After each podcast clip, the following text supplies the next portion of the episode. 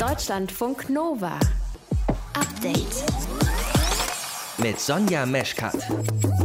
Für alle AltenpflegerInnen ist der Tag heute hoffentlich ein Erfolg. Die Pflegereform ist nach langem Hin und Her endlich beschlossen worden vom Kabinett. Das ist aber noch lange nicht genug, findet zum Beispiel Karl Hesse, der ist Krankenpfleger. Erstmal wird nur ein Teil der Pflege angegangen. Für die Altenpflege freut es mich sehr, dass dort eine monetäre Aufwertung stattfindet. Die ist lange überfällig. Herr Heil hat es im Interview gesagt. Die Probleme, die sind schon vor Corona lange bekannt gewesen. Also wir sprechen da über die letzten 10, 20 Jahre. Wie sehen Pflegende dieses neue Gesetz? Das ist eins unserer Themen im frischen Podcast vom Update am 2. Juni. Und wir sprechen auch noch darüber, ob das eigentlich gerecht ist, wie diese Pflegereform finanziert werden soll. Alle ohne Kinder sollen nämlich mehr einzahlen in die Pflegeversicherung. Weiteres Thema bei uns ist ein spektakulärer Pool, so muss man schon sagen, 35 Meter über der Erde zwischen zwei Hochhäusern in London. Das Ganze aus Plexiglas, also durchsichtig. Warum wird sowas gebaut, außer dass man denkt, oh Gott, da gehe ich besser nicht rein, wenn ich nicht schwindelfrei bin? Also es geht vor allem um eins, nämlich um Aufmerksamkeit. Den Rest, den verraten wir dann gleich. Ihr hört zu, das ist schön. Deutschlandfunk Nova. Jetzt ist sie durch. Nach langem harten Kampf die Pflegereform für alle, die in der Altenpflege arbeiten. Das Kabinett hat sich darauf geeinigt. Ab September 2022 müssen Pflegeeinrichtungen dann ihre Beschäftigten bezahlen nach Tarif oder in vergleichbarer Höhe. Bedeutet im Schnitt bis zu 300 Euro mehr. Davon geht der Gesundheitsminister Jens Spahn aus. Der Bundestag will noch im Juni darüber abstimmen.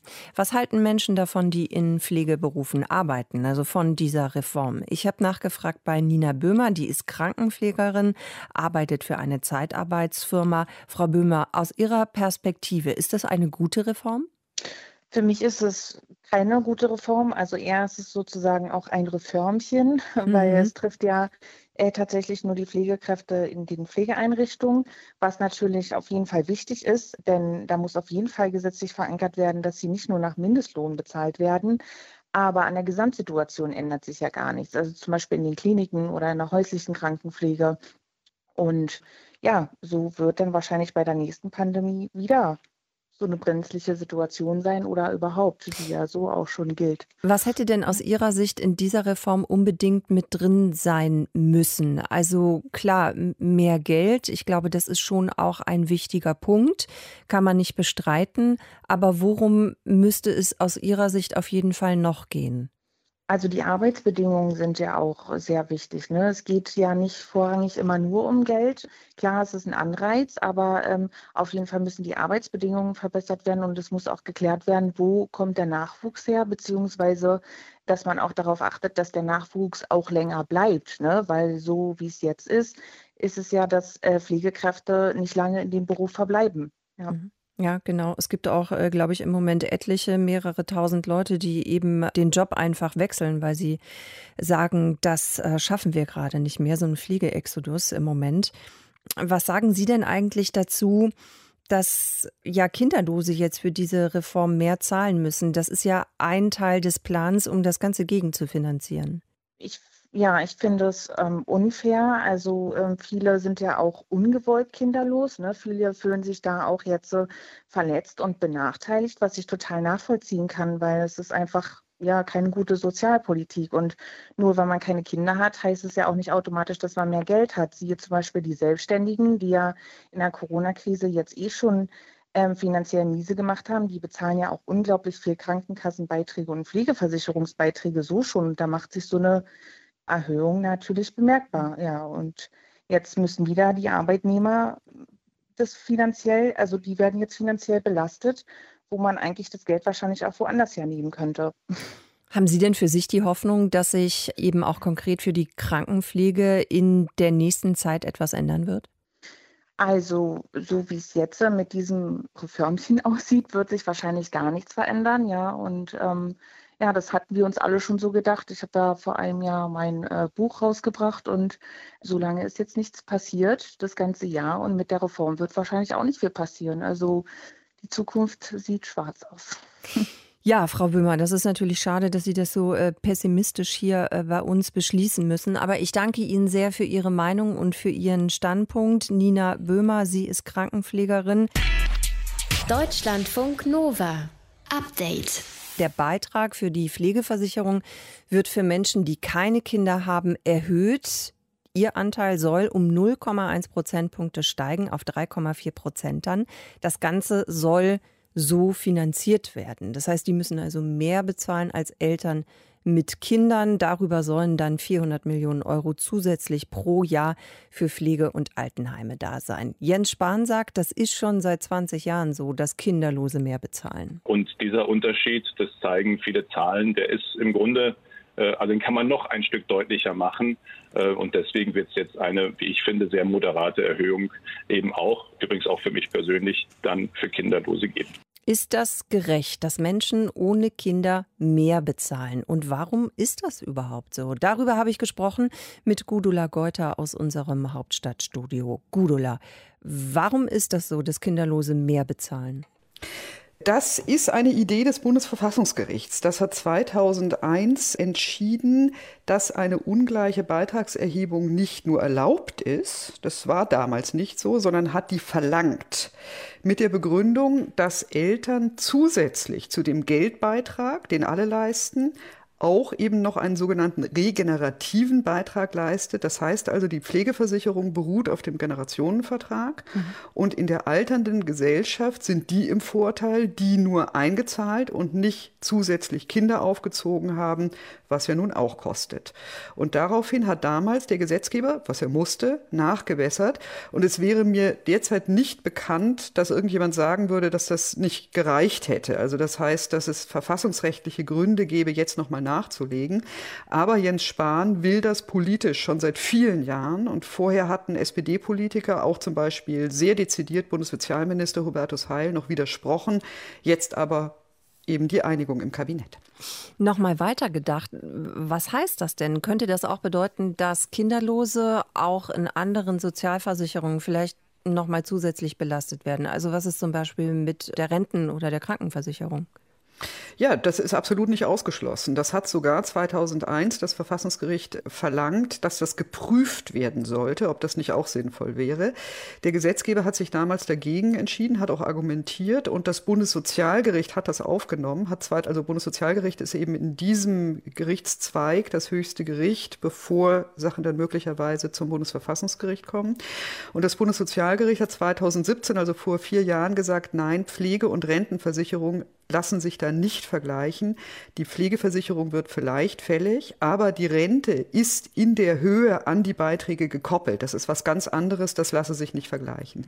Aber das letzte Wort ist da noch nicht gesprochen. Die Sache liegt jetzt beim Bundesverfassungsgericht und äh, die Verfassungsbeschwerdeführer, die dahinter stehen, die verlangen nicht eine andere Prozentzahl, sondern die verlangen einen Freibetrag, ähnlich wie bei der Steuer es den Kinderfreibetrag gibt. Und zwar für die Zeit, in der sie für Kinder zahlen. Sei es, dass sie unterhaltspflichtig sind, sei es, dass die Kinder in der Ausbildung sind. Also da muss man sehen, was da rauskommt. Die Frage, die sich ja jetzt stellt, ist ja die nach der Gerechtigkeit. Ne? Also ist das gerecht, dass Kinderlose mehr zahlen?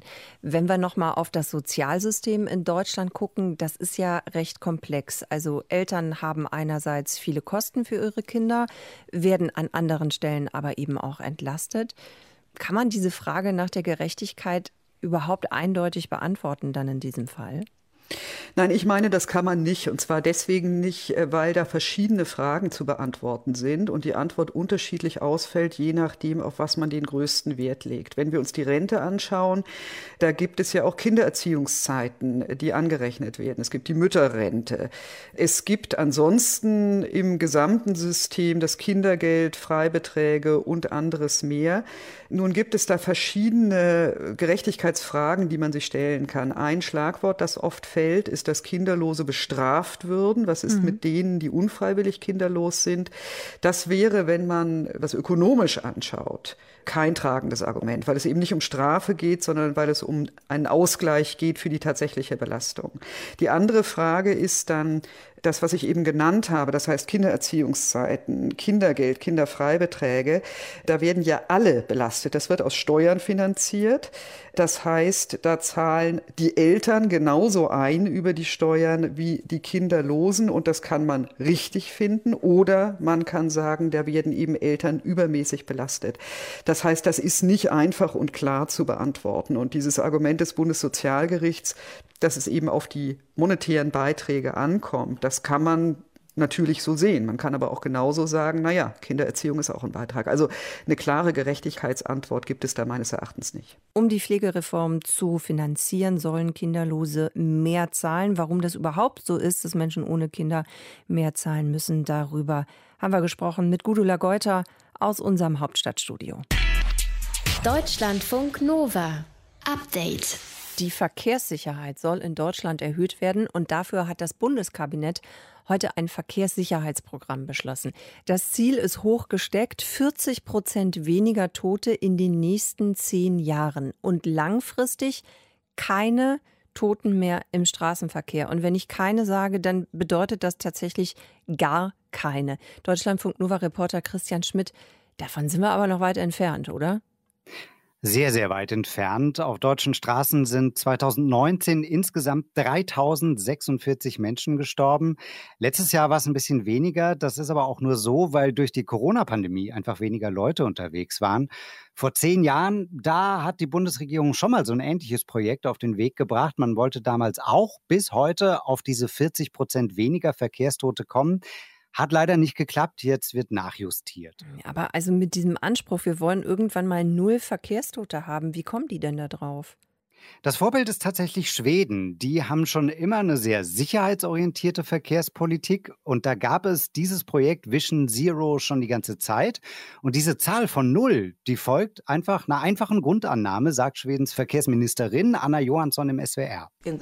Wie viele Verkehrstote können wir pro Jahr akzeptieren? Dann überlegt man und sagt eine Zahl, vielleicht 1000 oder 100, was auch immer. Dann fragten wir, wie sieht es in deiner Familie aus? Wie viele Opfer würdest du in deiner Familie akzeptieren? Dann wird klar, wenn das für deine Familie gilt, dann gilt das für alle. Die akzeptierbare Opferzahl für die ganze Gesellschaft ist null. Null Verkehrstote, das ist jetzt der langfristige Plan der Bundesregierung. Wie wollen die das denn hinbekommen? Einer der Kernpunkte des neuen Programms ist die Straßeninfrastruktur und damit soll auch der Radverkehr zum Beispiel verbessert werden. Während es nämlich für Autofahrer sicherer geworden ist in den letzten Jahren, ist es für die Fahrradfahrer unsicherer geworden. Die Zahl der Fahrradunfälle ist seit 2000 deutlich gestiegen, um fast 60 Prozent. Und da muss dann dringend angepackt werden, sagt auch Katrin von Randenborg vom ADAC. Wir haben eine enorme Zunahme des Radverkehrs und die Radverkehrsinfrastruktur ist dem an vielen Stellen nicht gewachsen. Es ist aber auch nicht nur eine Frage des Ausbaus, sondern auch oft eine Frage, wie sind denn die äh, Straßen angelegt? Also zum Beispiel ist es für Radfahrer extrem wichtig, dass die Spuren getrennt sind vom Autoverkehr. Sind das dann auch solche Straßen wie diese Pop-up-Radwege, die gerade in vielen Städten entstanden sind? Ja, Köln, Hamburg, München, Berlin zum Beispiel, ne, die haben ja einfach große Straßen genommen und da mit Farbe rechts einen Rand, also so einen dicken Radweg hingemalt. Aber das nur hinzumalen, das findet Brandenburg vom ADAC problematisch. Nein, damit ist es leider nicht getan. Ähm, in Corona-Zeiten konnte man manchmal den Eindruck gewinnen, dass das eine gute Lösung ist, äh, was aber auch daran lag, dass einfach deutlich weniger Autofahrer unterwegs waren. Ähm, grundsätzlich ist so ein Schnellschuss allerdings sehr bedenklich, wenn man dann bedenkt, dass äh, Autos wieder unterwegs sind und dass sich dann der Verkehr dort noch mal stärker verdichtet. Das reduziert die Gefahr für Radfahrer nicht Städte und Gemeinden, die kommen also nicht drum herum, ordentliche Fahrradwege zu bauen. Und das steht auch so in dem heutigen Verkehrssicherheitsplan. Fahrradwege, um Fahrradfahrer zu schützen. Was ist denn mit anderen Verkehrsteilnehmenden? Wenn man mal auf Fußgänger schaut, die aller, aller, allermeisten Unfälle passieren tatsächlich auch in der Stadt bei den Fußgängern, nämlich da, wo es keine Überwege gibt, wo die Leute ne, über fette Straßen laufen müssen, ohne Ampel oder Zebrastreifen. Auch das muss unbedingt besser werden. Für Autofahrer wird es ja eh sicherer in den nächsten Jahren, rein technisch schon. Da will der Bund die Forschung rund ums autonome Fahren unterstützen oder auch die Weiterentwicklung von Fahrassistenzsystemen, sowas. Es sollen aber auch mehr Tempo-30-Zonen innerorts eingeführt werden, um eben dann die Fußgänger auf der anderen Seite zu schützen. Und das ist tatsächlich ja mit die Grundidee von Vision Zero. Der Staat will mit Regeln die Bürger vor ihren eigenen Fehlern quasi schützen. Das heißt, wer sich an alle Regeln hält, der muss auch tatsächlich sicher sein können, äh, nicht über den Haufen gefahren zu werden. Und manchmal ist es vielleicht auch ganz gut, ja, uns selbst zu hinterfragen, ne, je nachdem, mit welchem Gefährt wir unterwegs sind, ein bisschen einen Gang zurückschalten. Also so eine gegenseitige Rücksichtnahme und ein bisschen weniger Ego auf der Straße, das würde der Verkehrssicherheit sicher gewaltig gut tun.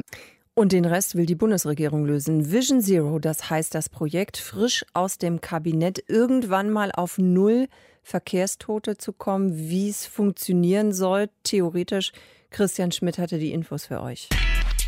Deutschlandfunk Nova. Update. In Griechenland, da entsteht am Fluss Evros an der Grenze zur Türkei eine neue Barriere, die Geflüchtete davon abhalten soll, in die EU einzureisen. Diese Barriere besteht zum einen aus einer physischen Mauer aus Stahlelementen und aus Wachtürmen, aber auch Schall wird eingesetzt, um Menschen daran zu hindern, die EU-Außengrenze ohne Erlaubnis zu überqueren. Dort kommen nämlich sogenannte Schallkanonen zum Einsatz. Also da wird nicht mit Kugeln geschossen, sondern mit Lärm. Und wie aus einem Geräusch eine Waffe werden kann und warum diese Technologie so umstritten ist, das sagt euch jetzt Deutschlandfunk Nova Reporter Timo Nikolas. Laute Geräusche können wehtun. Sie erschrecken, sie machen benommen, sie lösen enormen Stress aus. Was wir hier hören, sind sogenannte Stun Grenades oder auch Sound Grenades, die von der Polizei in Südafrika 2015 bei einer Demonstration eingesetzt wurden. Die Aufnahme stammt von Twitter-User Roads Must Fall. Aber im Gegensatz zu den Schallwaffen, die jetzt an der griechischen Grenze eingesetzt werden, sind solche Granaten fast schon primitiv. Man kann sich vorstellen wie ein akustischer Laser. Holger Schulze ist Klangforscher und Professor für Musikwissenschaften an der Universität Kopenhagen. Eines seiner Fachgebiete sind sogenannte LRADs. Das sind die sogenannten Long Range Acoustic Devices. Das sind Maschinen, die eben über eine lange Distanz, Long Range, sehr starken Schalldruck aussenden können. Diese Geräte, so heißen sie nämlich offiziell, es sind Devices und keine Weapons, also Waffen, wurden Anfang der 2000er auf den Markt gebracht und zunächst dann vom US-Militär eingesetzt. Sie werden oft auf Fahrzeuge montiert und sehen dann ein bisschen aus wie eine Mischung aus einem großen Scheinwerfer und einer Satellitenschüssel. Die bündeln äh, die Schallwellen auf eine Weise, dass sie eben nicht diffundieren. Weil normalerweise schwächt sich die Schallenergie ja ab äh, über den Raum und sogar sehr, sehr schnell. Das kennt man ja auch aus dem eigenen Leben. Je weiter man zum Beispiel von einem Lautsprecher wegsteht, desto leiser hört man die Musik. Das ist bei diesen Schallkanonen aber anders. Was sie machen, ist also, sie bündeln die Schallenergie. Sie sorgen dafür, dass eben ein sehr äh, reiner, sehr starker Klang ausgesendet wird. Und der wird eben auch so gelagert, dass er eben nicht so schnell diffundiert, sondern über eine sehr viel längere Strecke sauber bleibt und eben kraftvoll bleibt. Diese Technologie macht sich bald dann auch die Polizei in den USA zunutze. Im September 2009 findet in Pittsburgh im Bundesstaat Pennsylvania der G20-Gipfel statt. Und wie eigentlich bei jedem dieser Gipfel gibt es Proteste. In einem Video, das auf dem YouTube-Kanal Glassbedian hochgeladen wurde, sieht man eine kleine Gruppe von Demonstrierenden, die vor einem gepanzerten Polizeifahrzeug steht. Und plötzlich passiert das. In dem Moment, in dem die Schallkanone eingeschalten wird, da gehen die Hände der Demonstrierenden reflexartig zu den Ohren und sie rennen weg. Das ist eine intuitive Reaktion. Das heißt, mit ihren Händen können sie dann, wollen sie dann in dem Moment intuitiv, körperlich nichts anderes machen, als sich vor dem Schmerz schützen und möglicherweise auch tatsächlich wegrennen. Das Geräusch ist so laut, als würde neben der Demo ein Düsenjet starten. Und das Problem bei den L-Rods, wegrennen, bringt nicht immer was. Diese Maschinen fokussieren ein Schallsignal derart, dass es auch noch in 100, 200 Metern mit nahezu unvermittelter Wucht auf unser Ohr trifft.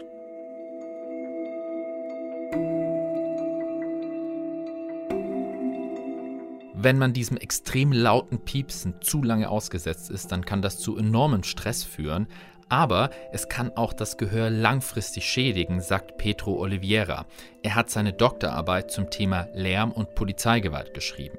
You know, the closer you get to it, of course, the more uh, subjected to physical hearing and permanent hearing damage you are. Es gibt natürlich Dinge, die gegen Lärm helfen, ein guter Gehörschutz zum Beispiel.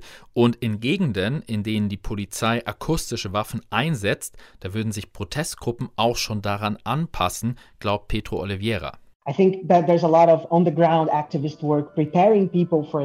Das könnte auch an der griechisch-türkischen Grenze bald so sein.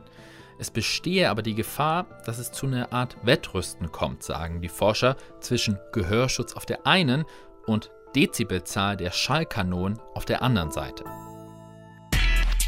Deutschlandfunk Nova. Update. Zwei Jahre ist der Mord an Walter Lübcke heute her. Was den Mord an Herrn Lübcke, an dem Regierungspräsidenten anbelangt, so ist das eine, nicht nur eine furchtbare Tat, sondern für uns auch eine große Aufforderung, in allen Ebenen noch einmal zu schauen, wo es rechtsextreme Tendenzen oder Verwebungen geben könnte. Das hat die Kanzlerin damals gesagt, nachdem ein Rechtsextremist Lübcke auf seiner Terrasse mit einem Kopfschuss hingerichtet hat.